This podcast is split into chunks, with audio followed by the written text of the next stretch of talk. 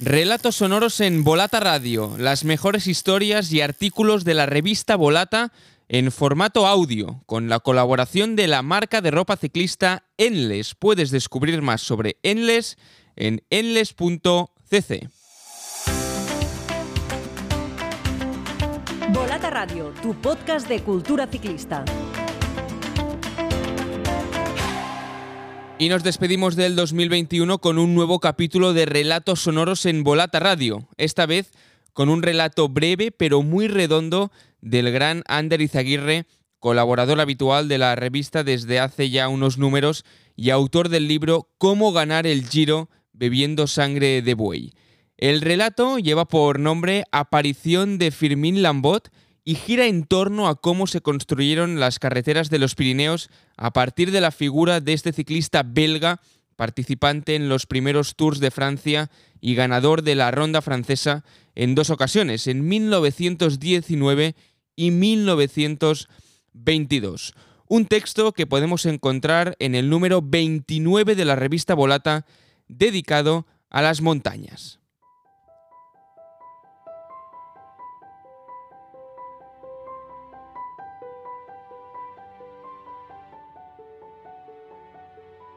A los pastores de los Pirineos se les aparecían todo tipo de seres sobrenaturales, que si el gigante Basajaun lanzando rocas y arrancando robles, que si la Virgen prometiendo gracias en la ruta de Lourdes, que si el caballero Roldán cortando las montañas con su espada. No tenemos fotografías de esas escenas, pero sí de otra aparición registrada en 1913. En una ladera alta y desnuda, en el borde de una pista de tierra, cinco pastores miran con asombro a un personaje que arrastra un artefacto con ruedas.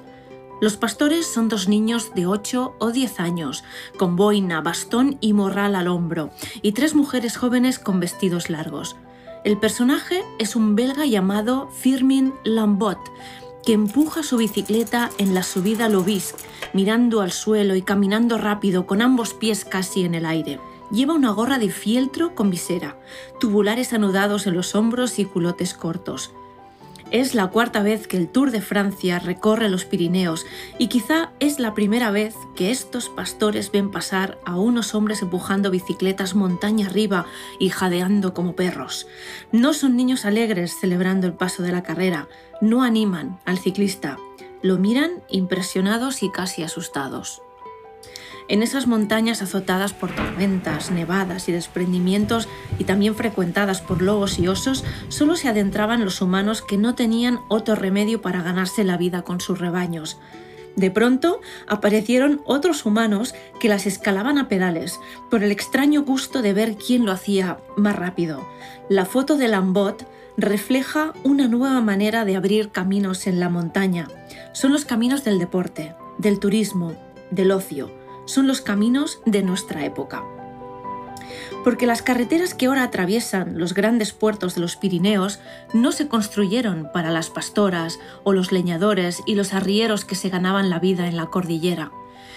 Estos seguían desbarrancándose por los mismos senderos hacía ya siglos.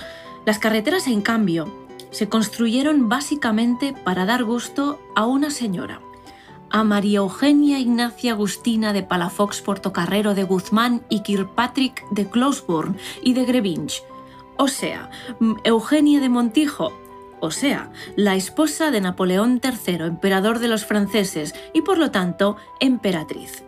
A la doña le gustaba veranear con don Napoleón en su palacio de Biarritz.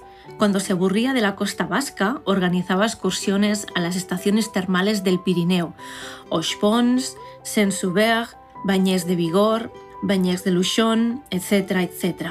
En el siglo XIX, los turistas de calidad, llamémoslo así, cruzaban los collados a pie, a caballo o en silla de porteadores. Aquello era, sin embargo, demasiado tortuoso para la emperatriz y su séquito de mariscales, generales, condesas, duquesas, marquesas y pelotilleros varios. Así que el 6 de mayo de 1860, Napoleón III firmó una orden imperial para que se construyeran carreteras aptas para carruajes por los siguientes pasos. Una por el Marie Blanc, otra por el Aubisque y el Sulur, otra por el Tourmalet y otra por el Aspin y el Peyresur. Efectivamente, sí, por los puertos con los que el Tour de Francia construiría su leyenda. Por esa huella de la emperatriz venimos los ciclistas, los esquiadores y los excursionistas. Somos los bisnietos del turismo más pijo, luego ampliado y democratizado. Somos los afortunados que nacimos en una sociedad tan próspera como para considerar la montaña un espacio de ocio y no una amenaza. Conviene recordarlo, porque a veces contamos nuestros paseos ciclistas con una épica que da vergüenza.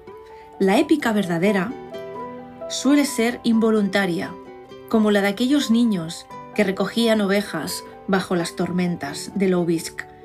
Y los ciclistas no deberíamos olvidarlos. Eh, que nosotros los ciclistas estamos jugando.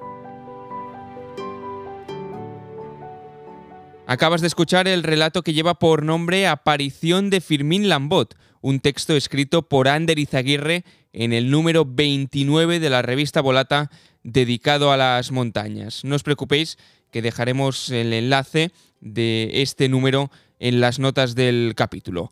Hasta aquí otro episodio de Relatos Sonoros en Volata Radio, un podcast con la colaboración de la marca de ropa ciclista Enles. Puedes descubrir más sobre Enles en endless.cc.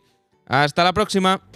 Estás escuchando Volata Radio, el podcast de la revista Volata, tu publicación de ciclismo, cultura y periodismo que ahora se publica ocho veces al año, con más páginas, más contenidos, más internacional y más beneficios para suscriptores. Suscríbete desde 8 euros al mes, únete a nuestra comunidad y no te pierdas ningún número.